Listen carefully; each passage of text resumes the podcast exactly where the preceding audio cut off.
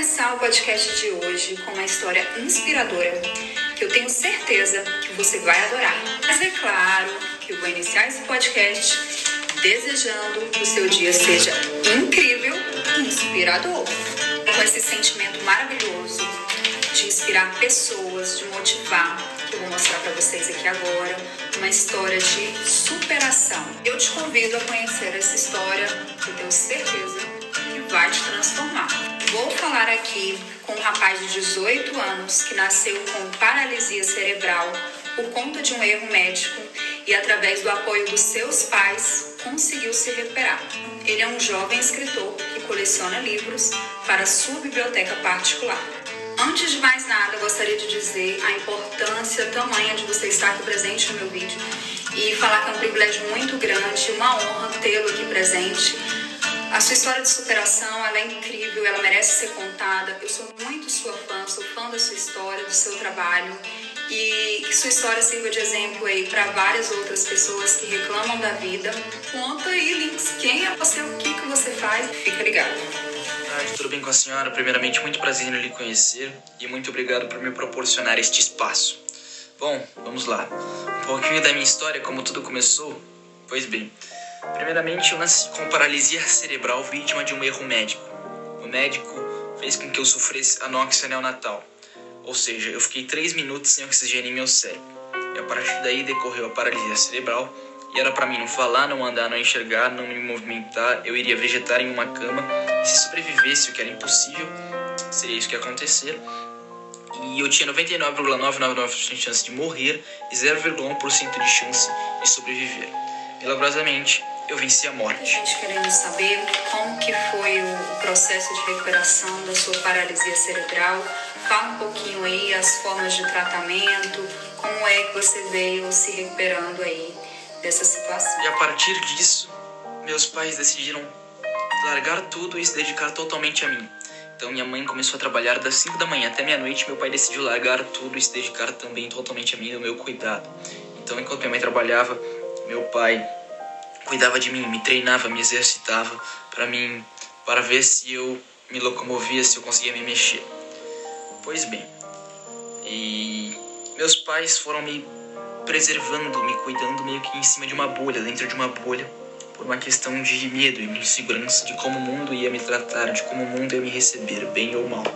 E eu demorei muito para me acostumar com o contato, porque toda vez que eu saía de casa, toda vez que eu eh, pisava na rua, ia para algum lugar, eu sofria bullying, sofria preconceito. Na escola era sempre alvo de bullying, pois a paralisia afetou as minhas pernas, eu tinha uma deficiência nas pernas e afetou também minha coordenação motora.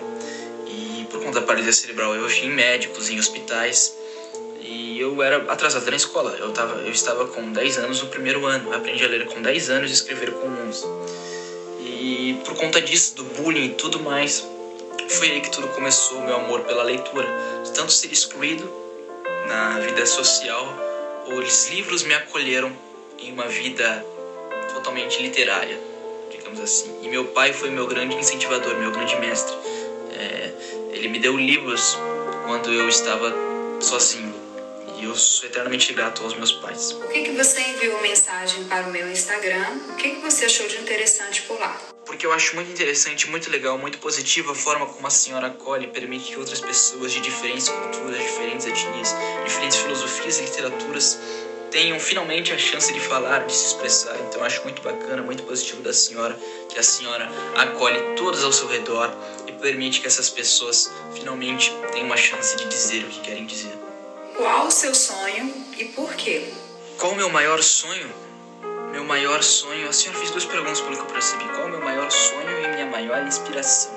Meu maior sonho é montar a minha biblioteca montar a maior biblioteca do país, inspirado em José Mindlin. José Mindlin foi o maior bibliotecário do Brasil e eu me inspiro em José Mindlin.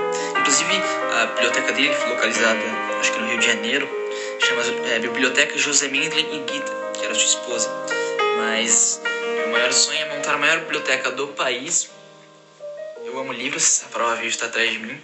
E no futuro, quando eu estiver formado, embargado, doar toda esta biblioteca, todo o acervo para alguém que compartilhe do mesmo amor por livros igual a mim. A, compartilhar os livros, doar os livros para a pessoa que compartilha do mesmo amor por os livros que eu tenho. E esse é meu maior sonho. Qual a sua maior inspiração? E agora, quem é minha maior inspiração? Minha maior inspiração, eu diria. Eu não admiro ninguém externo. Eu tenho uma, uma filosofia muito complexa sobre a vida, é, de pensamento. Eu diria que as únicas pessoas que eu admiro na minha vida são meus pais. Eu tenho escritores favoritos, mas isso é uma consequência de ser um leitor e um escritor. Tenho filósofos favoritos, mas isso é uma consequência de ser um leitor. Existem indivíduos inspiradores, mas quem eu me inspiro, quem eu, quem eu admiro, são única e exclusivamente meus pais e meu irmão mais velho, meu, meu irmão mais novo. São essas únicas pessoas que eu admiro, me inspiro e sonho ser um pouquinho do que elas são. Qual foi o momento em que você considerou que a leitura seria sua maior paixão? Conforme eu fui lendo, eu fui evoluindo. A leitura me transformou como escritor, leitor e pessoa a leitura foi me evoluindo, porque eu percebi, conforme eu fui lendo, que o que eu lia também dizia respeito ao meu mundo real, ao meu convívio, ao meu cotidiano. Então, eu via essa ligação de princípios, seja no mundo literário com o mundo real ao qual eu estou. Isso foi muito importante para mim. E também eu diria que a leitura me tornou uma pessoa muito mais capaz. O momento mais importante que eu descobri que a leitura era minha, maior paixão de vida foi quando eu percebi que a leitura me tornava cada dia mais consciente e eu conseguia discernir certo e errado, injustiça e justiça, moral e ética. E poder escolher, poder me livrar das amarras injustas da sociedade. Esse foi o momento mais impactante. A leitura me deu consciência entre certo e errado. Eu pude ser dono de mim mesmo e não dono da sociedade, e não um servo da sociedade. Então eu diria que o momento mais, mais importante, que eu, onde eu descobri que a leitura era a minha maior paixão de vida, foi que a leitura me deu a consciência que eu tenho hoje e eu me libertei das injustiças do mundo e posso agir por mim mesmo. Sou o dono de mim mesmo, do meu próprio destino. Tem algum livro que você se inspirou, que mudou o seu jeito de enxergar o mundo? Então conta para nós aí qual que é o livro que a gente tem que ler. Enxergar o mundo, existem tantos. Vamos lá, eu irei dizer livros e autores. O primeiro livro que eu li na vida, o primeiro livro da biblioteca, meu pai me deu, O Casamento de Nelson Rodrigues. Nelson Rodrigues é meu escritor favorito. Ele me ensinou muitas coisas sobre a complexidade da vida humana. Minha maior lição, por exemplo, é a hipocrisia da sociedade. Todos nós possuímos desejos ocultos, vontades obscuras que fazemos questão de esconder às 7, 14 chaves. Então, todos nós temos um lado sombrio, um lado obscuro, fazemos questão de esconder por vergonha de nós mesmos. Nelson Rodrigues é excelente em decifrar a alma humana. E um livro recente que eu li, a minha Bíblia aqui em casa, vamos lá, vamos só dizer dois. Eu diria A Vida Intelectual de Serge Langes. É um livro lindo, muito, muito, muito bacana. Mesmo tão novo, você sabe que é fonte de inspiração para diversos jovens e eu gostaria de saber de você qual seria a sua mensagem para esses jovens. O que eu diria para as pessoas que se inspiram em mim? Bom, eu não sei se faço por onde para as pessoas se inspirarem em mim. Não sei se sou motivo de inspiração, mas diria muito obrigado, agradeceria do fundo do coração. Eu sei que pegas, mas é verdade. Eu agradeceria por me proporcionarem a ser algum motivo de felicidade em meio às suas vidas, mesmo que pequeno motivo, mesmo que uma pequena luz, por estar diante dessas pessoas, ao redor dessas pessoas, e a honra é minha por ter o prazer de ser acompanhado, visto por elas. Eu agradeceria. Então, muito obrigado. Vão atrás, corram, acreditem, porque com competência, capacidade e esforço, tudo é possível atrás de seus sonhos e os realiza. Como as pessoas que se interessarem pela minha história podem me ajudar? Ah, só me acompanhando já é um presente. Mas se você quiser me ajudar, se você quiser me ajudar de alguma forma, eu amo livros. Brincadeiras à parte, eu estou montando uma biblioteca E eu aceito doações de livros. Como enviei para a mensagem para a senhora pedindo doações de livros, eu aceito todo e qualquer tipo de livro porque livros são minha vida, o que me importa é ler a vida inteira. Se você quiser me ajudar de alguma forma, eu receberia com a maior felicidade do mundo um livro, se você puder.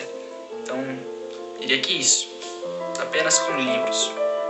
Que você acha que vale a pena falar por aqui?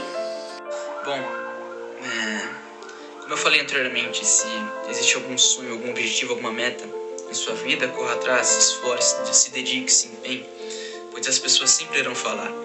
Você queria dizer se elas estavam certas ou erradas. O sonho, a meta, o objetivo depende única e exclusivamente de você. Então se esforce, viva cada segundo intensamente e com objetivo, com propósito. Viva, corra atrás, sonhe, mas principalmente busque realizar. Com foco, determinação, empenho, dedicação, tudo, dá, tudo dará certo. Então a mensagem é essa: se você tem algum objetivo, se esforce para realizá-lo. Impossível não existe. Acreditar que é impossível é o que torna impossível.